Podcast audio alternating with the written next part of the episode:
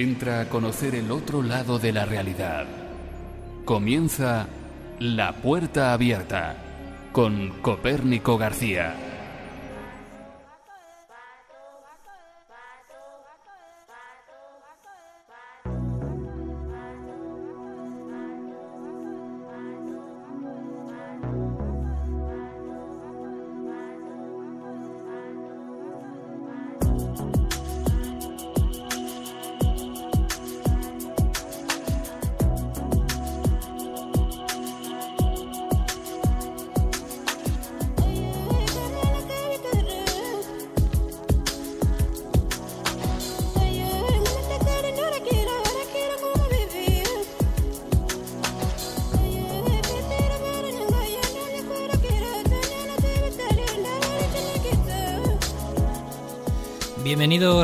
Noche más a La Puerta Abierta, un programa más destinado a esos temas que tanto nos apasionan, esos temas que muchas veces se nos escapan a la razón.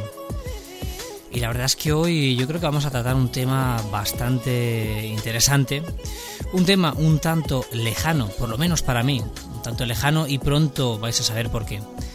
Pero bueno, antes eh, quería comentaros eh, algunas cosas, como por ejemplo mandar pues, saludos a todos vosotros que cada cierto tiempo estáis ahí, que estáis ahí siguiendo la puerta abierta, escuchando y bajando los programas, unos desde la web, otros desde el foro y otros desde ese podcast de iTunes que tenéis pues cuando es posible, porque la verdad es que últimamente no tenemos completamente una seguida del programa, pero bueno, sabemos que estáis ahí, yo sé que estáis ahí, y sobre todo quería mandaros un fuerte abrazo a todos los amigos del Facebook, que cada día sois más los que vais agregándome, y bueno, siempre pues es, es un placer, ¿no? Sobre todo muchos de los que me mandáis esos mensajes, siempre es de agradecer que, que estéis ahí, saber que, que, bueno, detrás, detrás de todo esto hay alguien, hay alguien que, que sigue, que está ahí por la noche o, o, por el mediodía, quién sabe, ¿no? Cada uno tiene un horario para escuchar la puerta abierta. Pero bueno, ante todo, ese gran abrazo y que bueno, que sigáis, sigáis agregándome que ahí estaré para contestar siempre a esos, a esos saludos. También ya sabéis, ese mail de contacto donde podéis enviar lo que queráis, info arroba onipa.org, donde podéis pues mandar desde fotografías extrañas, desde historias, desde experiencias propias, todo lo que penséis que puede resultar interesante.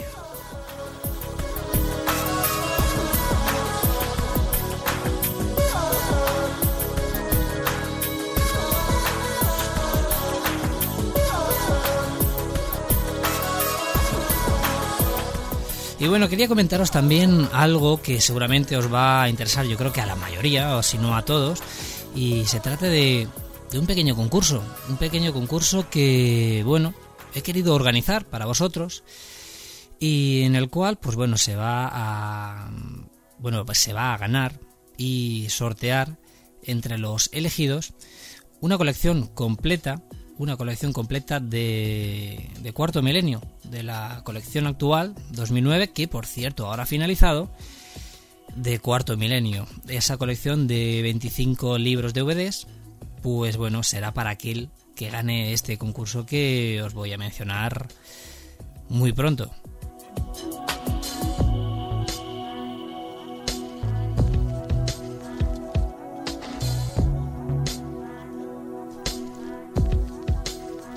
Y bueno, tan pronto como que os lo voy a contar ahora mismo. Así que eh, tomad nota porque bueno, es bien fácil. Eh, las, eh, yo creo que va a ser, vamos, algo que enseguida os vais a poner en marcha. Así que bueno, hay muchos concursos sobre relatos de terror, relatos de misterio.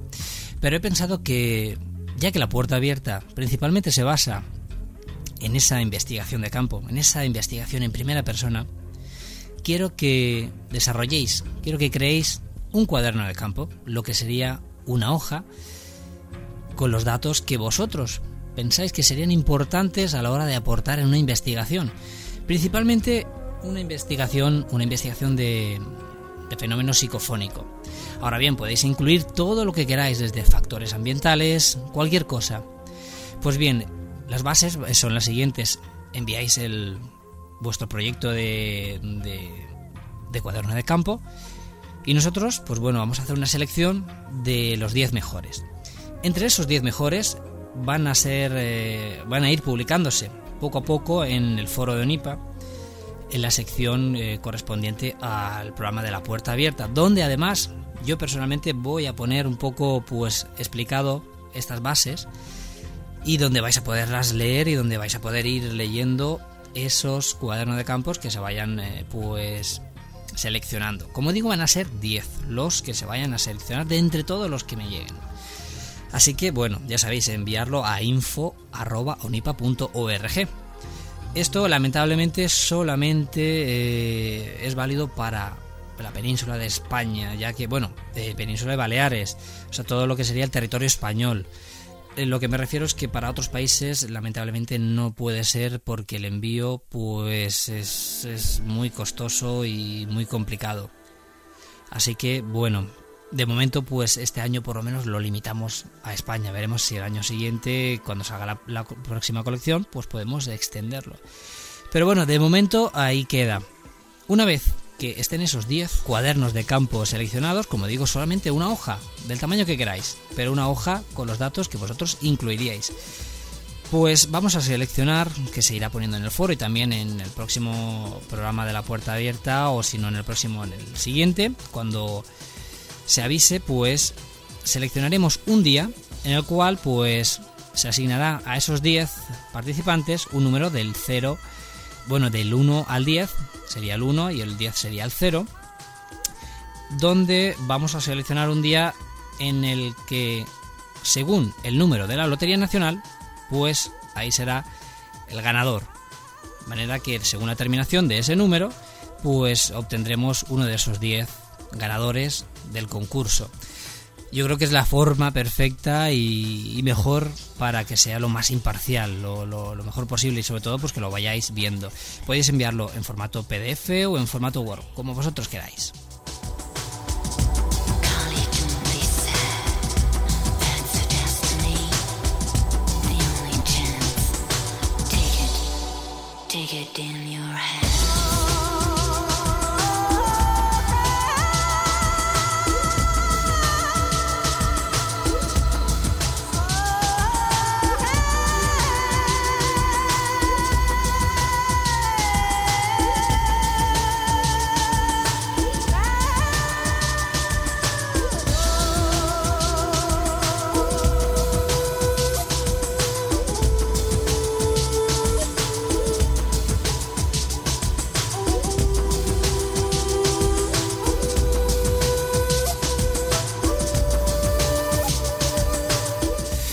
Dicho esto, yo creo que vamos a entrar en el tema que abarca hoy la puerta abierta.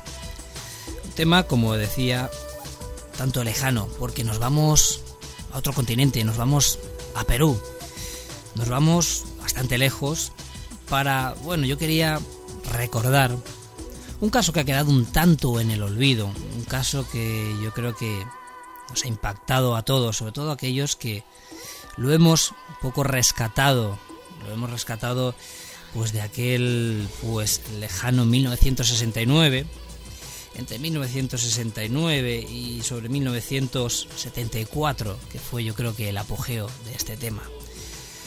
Estaríamos hablando de unas cuevas, unas misteriosas cuevas halladas en Ecuador, en la cordillera de Cóndor, un sitio un tanto recóndito y selvático, Allí, eh, Juan Morit, un húngaro, un húngaro además aficionado a la espeología, encontró algo que desde luego le cambiaría por siempre la vida.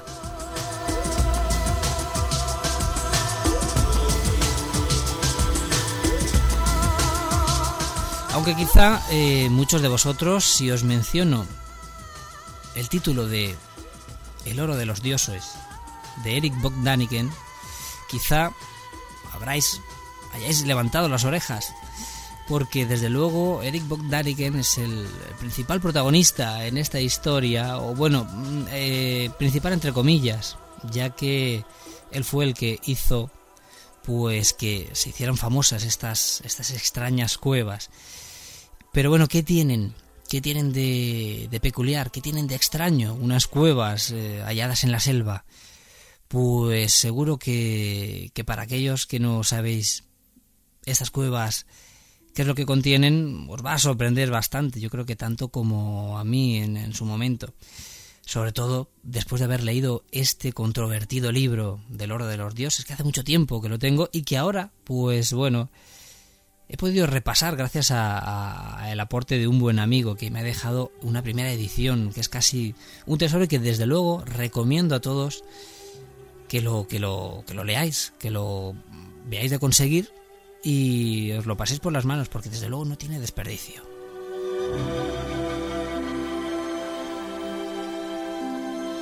Yo quiero ante todo eh, hacer pues que nos traslademos hoy a, a estas cuevas. Quiero hacer ese pequeño viaje. Yo creo que acompañar a Eric Bodaniken o acompañar al mismísimo Juan Morik a estas cuevas, a saber qué es lo que sintió, qué es lo que vivió allí y qué fue aquello que le cambió la vida.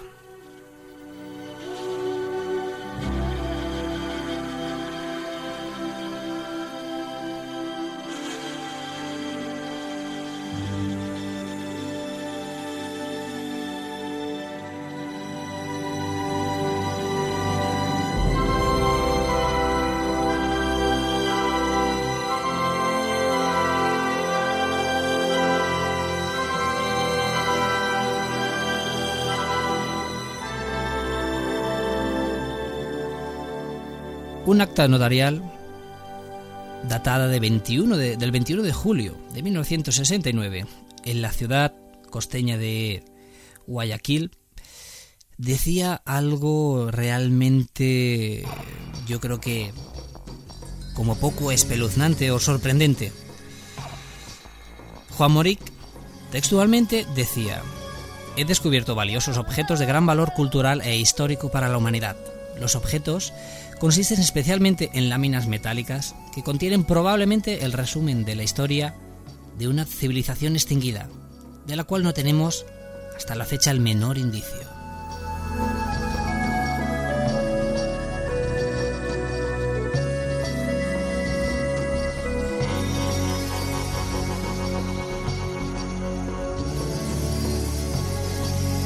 Pero vamos a buscar el texto completo Decía así, he descubierto en la región oriental, provincia de Morona, Santiago, dentro de los límites de la República del Ecuador, objetos preciosos de gran valor cultural e histórico para la humanidad, que consisten en láminas metálicas que elaboradas por el hombre contienen la relación histórica de toda una civilización perdida, de la cual el género humano no tiene memoria ni indicio todavía.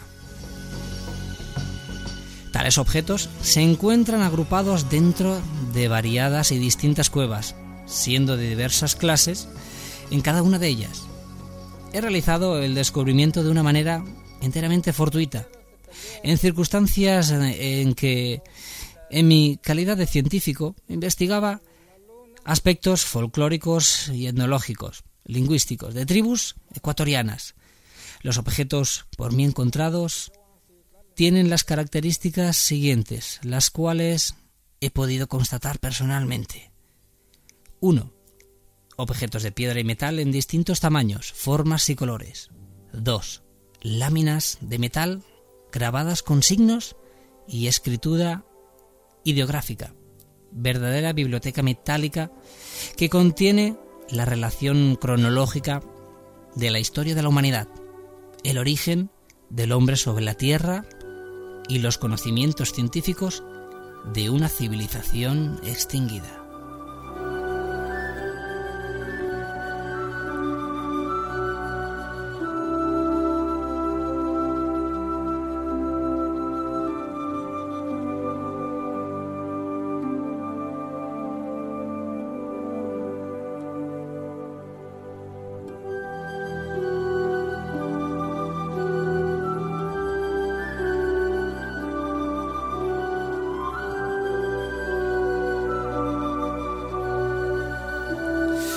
Es nada lo que Juan Moric este amigo húngaro descubrió, o decía que había descubierto.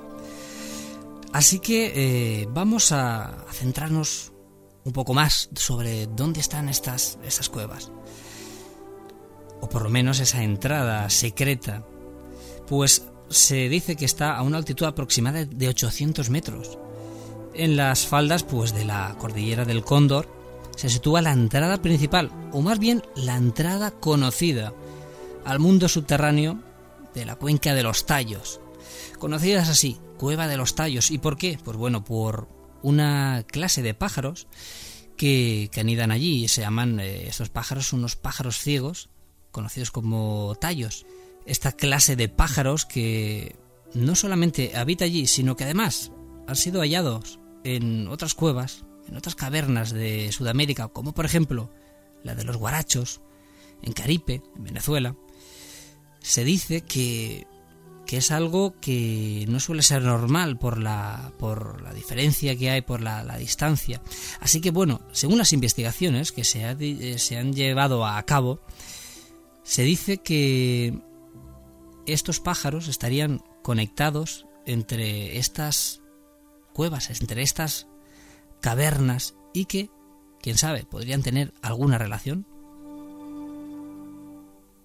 En las inmediaciones de, la cueva de los tallos mm, del Ecuador viven además los, los suras, es una tribu que además pues característica por, por el arte de reducir cabezas. Por lo tanto, esas cuevas han estado pues muy apartadas durante mucho tiempo, durante muchos años, ya que claro, acercarse allí era un peligro. Se dicen que estaban guardadas y siguen custodiadas por estos estos estos suras, esta tribu reductora de cabezas, por lo tanto, yo creo que es, un, hay que pensárselo para, para llegar a, este, a este lugar. Así que, mm, antes de entrar con la historia de Morik, yo quiero que nos adentremos un poco con lo que nos relata la controvertida historia de Eric Bot Daniken. Digo controvertida porque, según muchos, eh, Eric Bogdaniken pues ni siquiera estuvo allí, ni siquiera pisó las cuevas, aunque él, en el libro El oro de los dioses, relata que él acompañó a Morik en una expedición al interior de estas cuevas. Eso sí, este libro vendió más de 5 millones de copias y fue traducido a 25 idiomas. Con esto, pues, quizá alguien conspiró para que se dijese que no fue así. Pero bueno, yo os dejo ese, ese privilegio, como siempre, de la duda, de que podáis indagar un tanto vosotros y saquéis vuestras conclusiones, ya que desde luego yo, por mi parte, no puedo afirmar ni una cosa ni otra. Desde luego, Eric Bogdaniken eh, convence a Juan Morik para que le facilite unas fotografías eh, magníficas, unas fotografías donde podemos ver desde, desde estas placas, eh, donde algunas, algunas de las placas son vistas en, fotografías, así como estas, estos pasillos, estas cavernas, que más que cavernas parecen puramente habitaciones talladas no por la mano del hombre,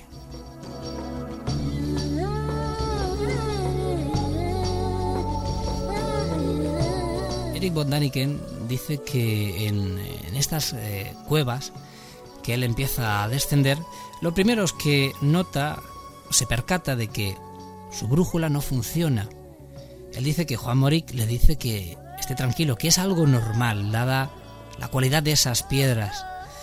Pero no queda ahí la cosa, sino que ellos van bajando, van descendiendo por estas completamente oscuras cavernas, estas cuevas, que él dice que están totalmente espejadas, están pulidas y hechas totalmente con una perfección que él exclama que no puede ser del hombre. están pulidas las piedras con una precisión brutal.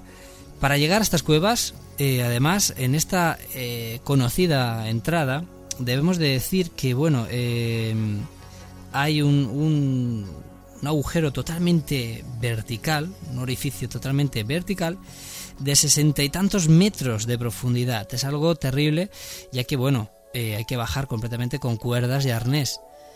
Así que eh, imaginaros cómo debió de ser esa primera vez que Juan Moric pues entró allí y dio con estas eh, extrañas cuevas.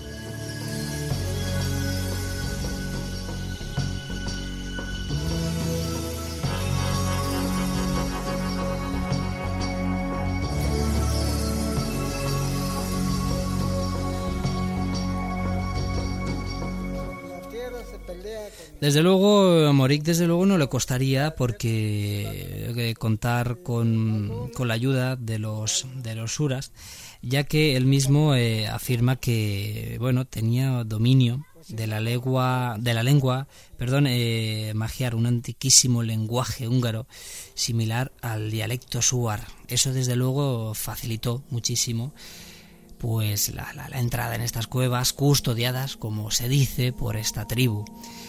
Parece ser que no todo el mundo tenía acceso y tuvo que ganarse la confianza de estos, de estos habitantes de la selva. Pero bueno, volviendo a Daniken, él nos decía que en una de estas cuevas, en uno de estos pasajes, ellos encuentran una especie de silla en una, en una habitación bastante grande, la cual él define que no es madera y tampoco es metal no sabe bien cómo definirla, a lo que Juan Moric le dice que no es ni madera ni metal, es rígido, un material rígido como el metal, ligero como la madera, pero que no es ni una cosa ni otra, es una especie como de plástico moderno. La verdad es que es algo eh, extraño, ya que pues eh, dice que, bueno, como decía anteriormente, estas placas que encuentra Moric tienen o relatan esa, antigüedad de 250.000 años. Por lo tanto, debería ser pues de miles de años de antigüedad y que pues había permanecido en, en aquella cueva. Así que algo desde luego completamente yo creo que impactante, tanto para Morik como para Daniken si estuvo allí. Pero bueno, poco más relata Daniken de, de aquel lugar, porque luego entra en detalle con lo que llaman esa, esa biblioteca metálica que Morik dice que encontró en una de esas salas y que parece ser que él secretamente solamente sabía dónde, dónde estaba. esta biblioteca, estas páginas metálicas, eso sí, talladas por el hombre, pero con un lenguaje pues un tanto extraño o desconocido para él, pues relataban eh, esas, esos datos que hasta hoy nadie sabe, nadie ha podido ver todavía, al menos que se sepa.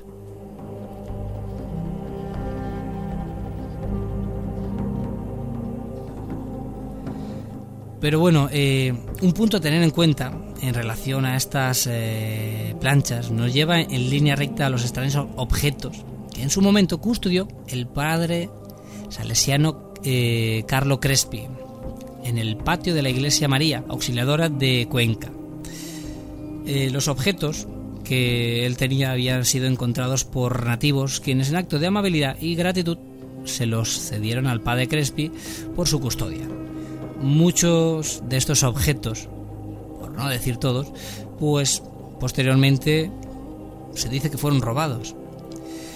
Si el padre Crespi aún estuviese con vida, quizá podría podríamos rastrear el origen exacto de tan enigmáticas piezas que, que, parecían ser muy, muy antiguas, mostrando indiscutibles ideogramas en relieve y una serie de códigos de información o escritura hasta ahora no vistos.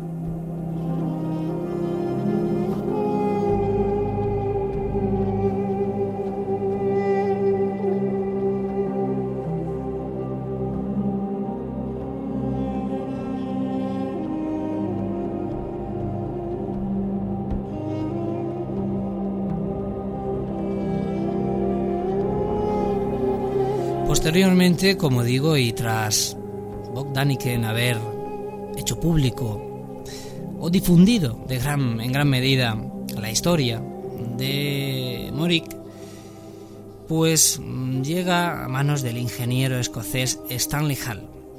Stanley contacta con Morik para proponerle una expedición internacional a la cueva de Tallos. Morik aceptó siempre y cuando él fuese el jefe de la expedición y que ningún objeto hallado en el mundo subterráneo, como así lo llamaba él, podría ser retirado. Él solamente quería esa condición, que todo lo que allí hubiese quedara allí. Así que bueno, como era de esperar, Hal no aceptó la propuesta. Inmediatamente después, pues bueno, desechó la presencia de Morik en la expedición y se lo comunicó pues al gobierno de Inglaterra. El resultado. En julio de 1976 se llevaría a cabo una, expedición perdón, ecuatoriano-británica con un intimidante personal, militar y científico. Y para añadir, yo creo que el gran interrogante a esta historia, en esta expedición se agregaría también el astronauta norteamericano Neil Armstrong.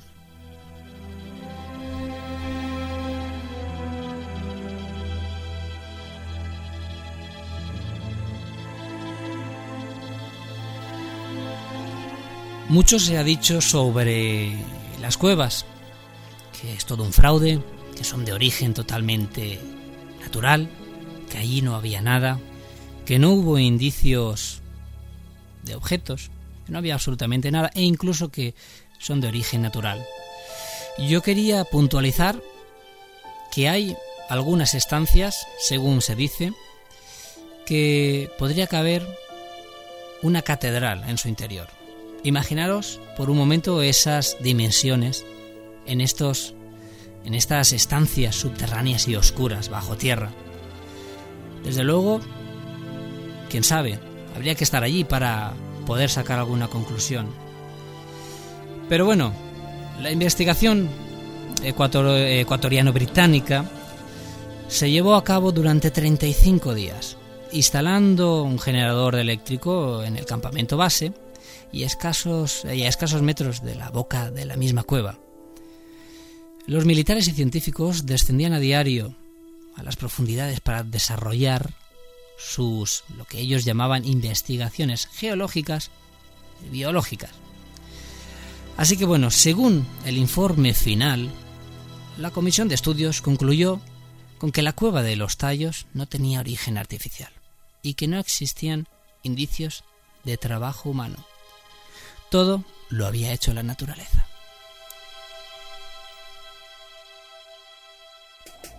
Para encontrar respuestas a lo inexplicable, atrévete a buscarlas.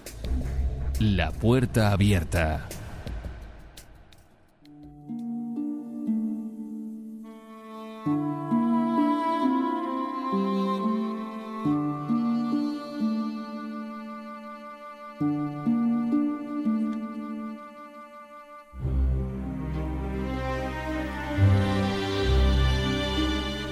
El espeólogo argentino Julio Goyem eh, Aguado, presente en las primeras expediciones a la Cueva de los Tallos, incluyendo la excursión de la investigación británica en la que estuvo Neil Armstrong, sostenía que la expedición de 1976 fue financiada por la Iglesia mormona, ya que las planchas metálicas que hacía alusión Morik recordaban las propias planchas de oro que recibiera el profeta Joseph Smith de manos del ángel Moroni, teniendo en cuenta diversas leyendas mormonas apuntan que los citados registros estarían ocultos actualmente en algún lugar de la cordillera de los Andes.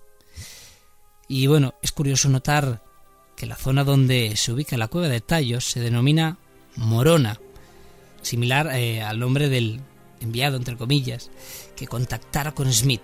Sea como sea, Aguayo, eh, ya fallecido, sospechaba que Stanley Hall pertenecía a los servicios secretos del Reino Unido, además de formar parte de la masonería inglesa, sumamente interesada en encontrar la biblioteca metálica, o como también eh, se conocía con el nombre de el libro de las vestiduras blancas.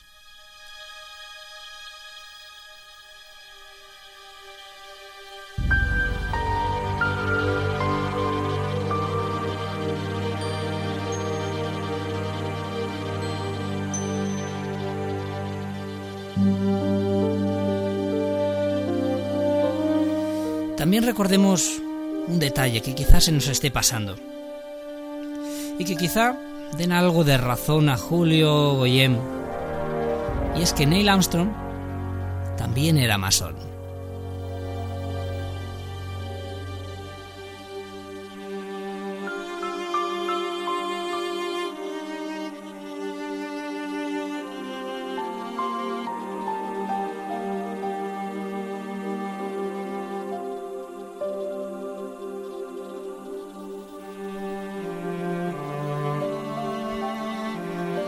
Tras finalizar estas investigaciones, estos 32, 35 días de investigación científica, de allí la expedición se llevó cuatro cajas selladas de madera, que no permitieron, por supuesto, abrir a los suras, quienes se sintieron engañados y estafados. Hoy en día, recuerdan claramente aquel triste episodio. Los nativos piensan que se llevaron algo de las cuevas. Cuando Neil Armstrong salió de la cueva de Tallos, que no se sabe muy bien aún el por qué, el por qué estuvo allí, el por qué se introdujo en esta, en esta investigación, declaró a los medios de prensa que su visita al mundo subterráneo había superado su vivencia en la Luna.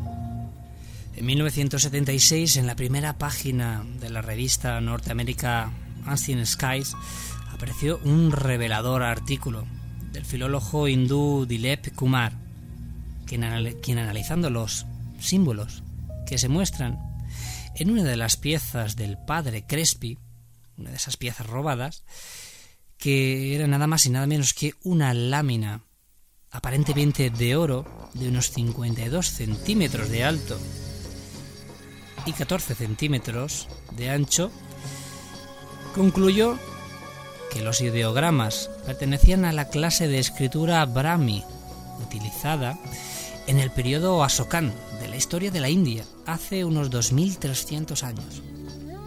Pero cuatro años más tarde, el doctor Barry Fell, profesor de biología de la Universidad de Harvard, identificaba 12 signos de la lámina en cuestión con los propios signos empleados en el zodiaco.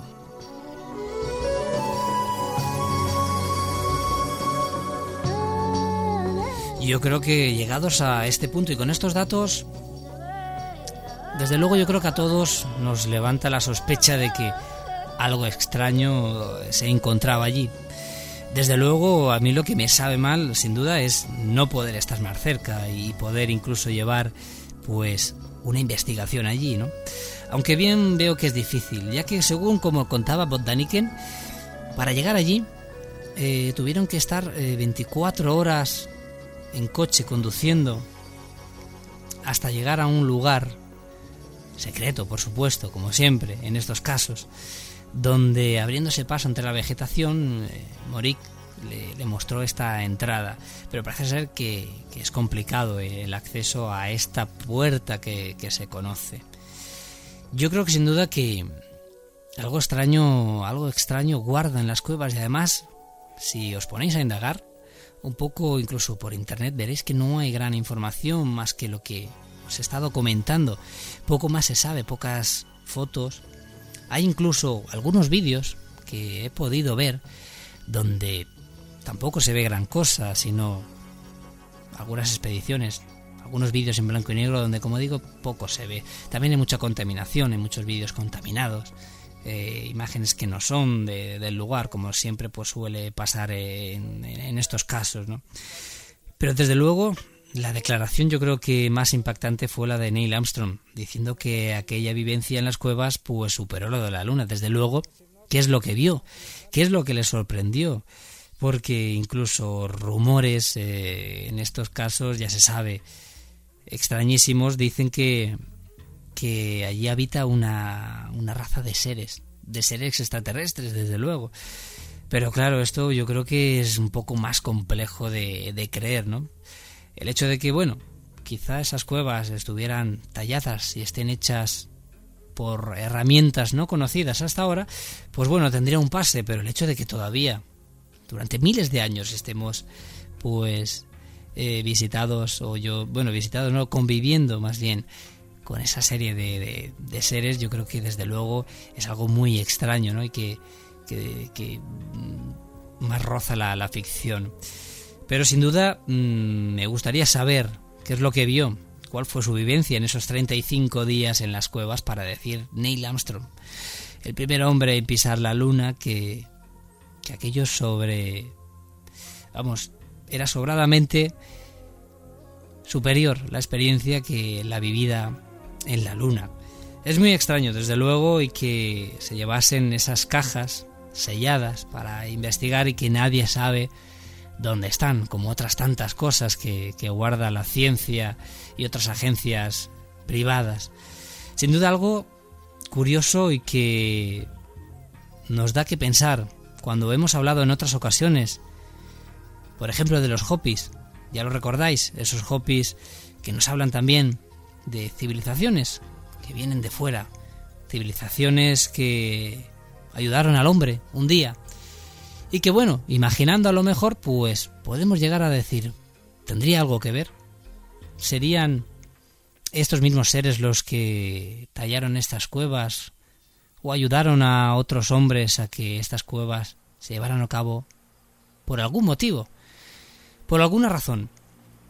Y luego también tenemos una versión todavía más extraña en la cual se dice que Morik fue eh, bueno, fue no. Llegando a estas cuevas, traspasó o estando en estas cuevas dentro se le abrió una puerta interdimensional, una puerta cuántica, en la que él mismo la traspasa y llega a un lugar donde habitan pues seres, hombres, seres humanos antiquísimos y que estuvieron conviviendo con él alrededor de dos semanas él en cuestión de dos semanas vuelve a las cuevas, pero claro, dicen que en este trance de tiempo, él queda como aturdido. La experiencia de pasar esas puertas dimensionales le causa como una especie de lavado de cerebro y solamente él lo recuerda como un sueño. ¿Qué pasa en algunos lugares? ¿Qué son ciertos fenómenos? No te quedes con la duda y pasa. La puerta abierta.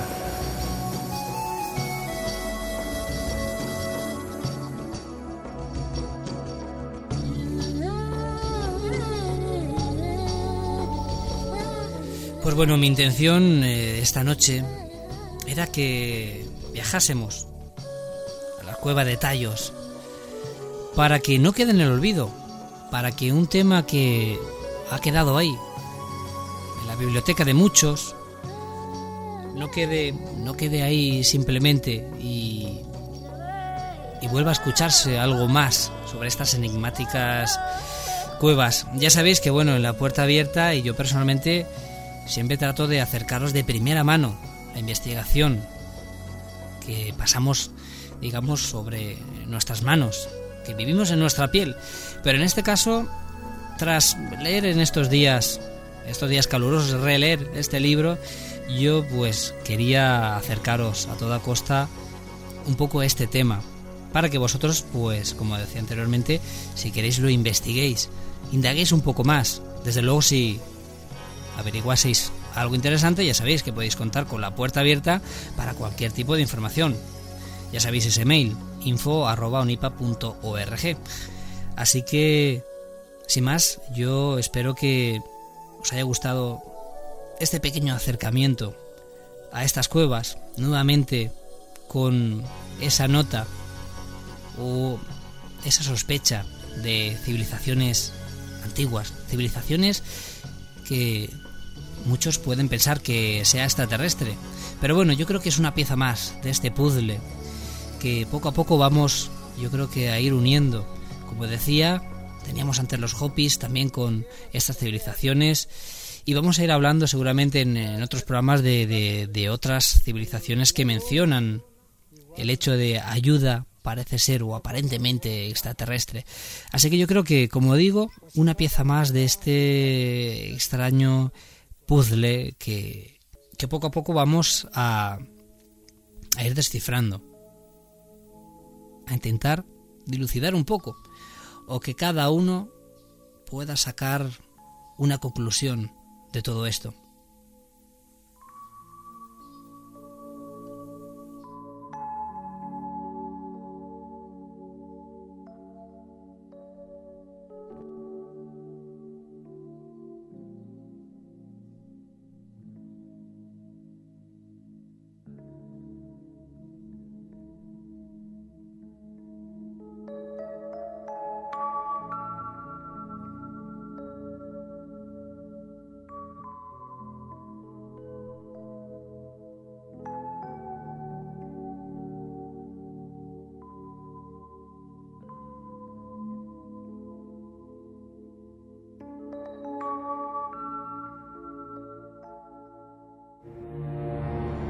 Entra en contacto con las otras caras de la realidad.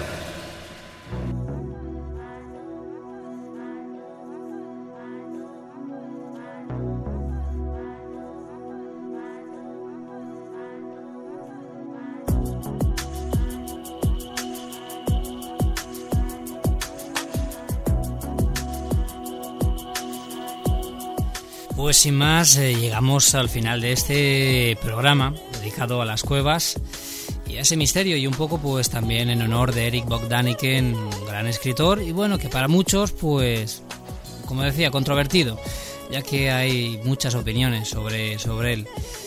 Yo desde luego no voy a inclinarme ni hacia un lado ni hacia el otro, desde luego pues de lectura interesante, yo lo catalogaría así.